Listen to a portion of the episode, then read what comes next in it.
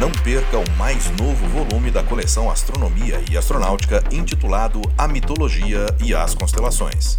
E não deixe de seguir Astronomia e Astronáutica no Instagram. Os links estão na descrição desse episódio.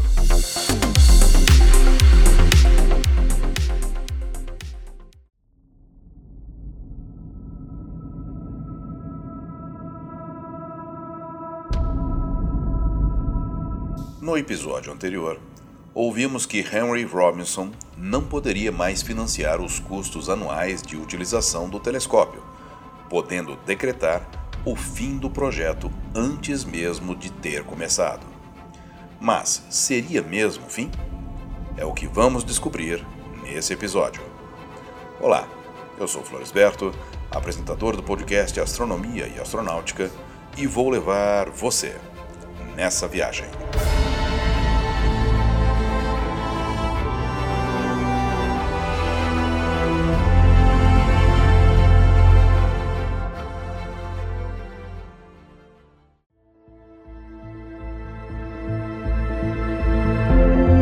Apesar do problema envolvendo os fundos necessários para arcar com os custos anuais de utilização do telescópio, decidiu-se pela construção, uma vez que as verbas para isso estavam disponíveis.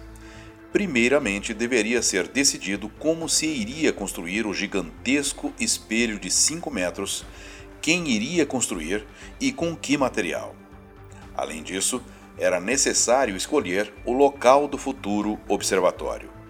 Como o futuro telescópio pertencia ao Caltech de Pasadena e seria utilizado pelos astrônomos de Monte Wilson, cujos escritórios e laboratórios se encontravam igualmente em Pasadena, julgou-se preferível erigir o novo observatório na Califórnia. A procura pela localização ideal durou cinco anos.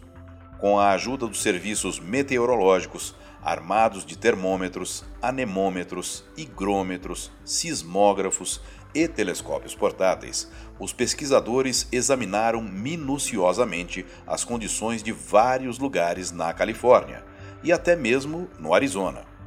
Finalmente, a escolha recaiu no alto platô de Monte Palomar, situado a 125 quilômetros a sudeste de Pasadena e a 80 quilômetros de San Diego. O Monte Palomar é um bloco de granito com 24 quilômetros de comprimento e 8 quilômetros de largura a uma altitude de 1.830 metros. Essa localização sempre foi defendida por Hale e seus companheiros, pois oferecia uma vista esplêndida em todas as direções. No entanto, ainda era necessário resolver o grande problema da construção do espelho gigante. Embora tivesse apenas duas vezes o diâmetro do de Monte Wilson, deveria pesar cinco vezes mais e o disco de vidro sobre o qual ia ser talhado deveria ter perto de 20 toneladas. Nenhuma fábrica do mundo tentara uma empreitada de tamanha envergadura. Antes de fazer a encomenda, Hale e seus colegas ponderaram demoradamente sobre o material ideal para a elaboração desse disco. O espelho refletor de 2,5 metros e meio de Monte Wilson era de vidro, mas esse material era sensível às mudanças de temperatura e Hale temia que esse defeito fosse ampliado pelas dimensões do novo espelho. A escolha recaiu sobre o quartzo fundido, conhecido pela sua resistência às alterações de temperatura e que talvez fosse o material sólido mais transparente que existisse. Foi o laboratório da General Electric em Lynn no estado de Massachusetts, que aceitou a tarefa de proceder à fabricação de um espelho de quartzo fundido, embora seu diretor admitisse tratar-se de uma aventura rumo ao desconhecido. Inicialmente, previu-se um custo de 252 mil dólares para a elaboração do espelho, o que parecia uma quantia muito elevada, mas ninguém imaginava até então que essa quantia seria muitas vezes ultrapassada, devido às dificuldades que foram surgindo. As complicações pareciam não ter fim.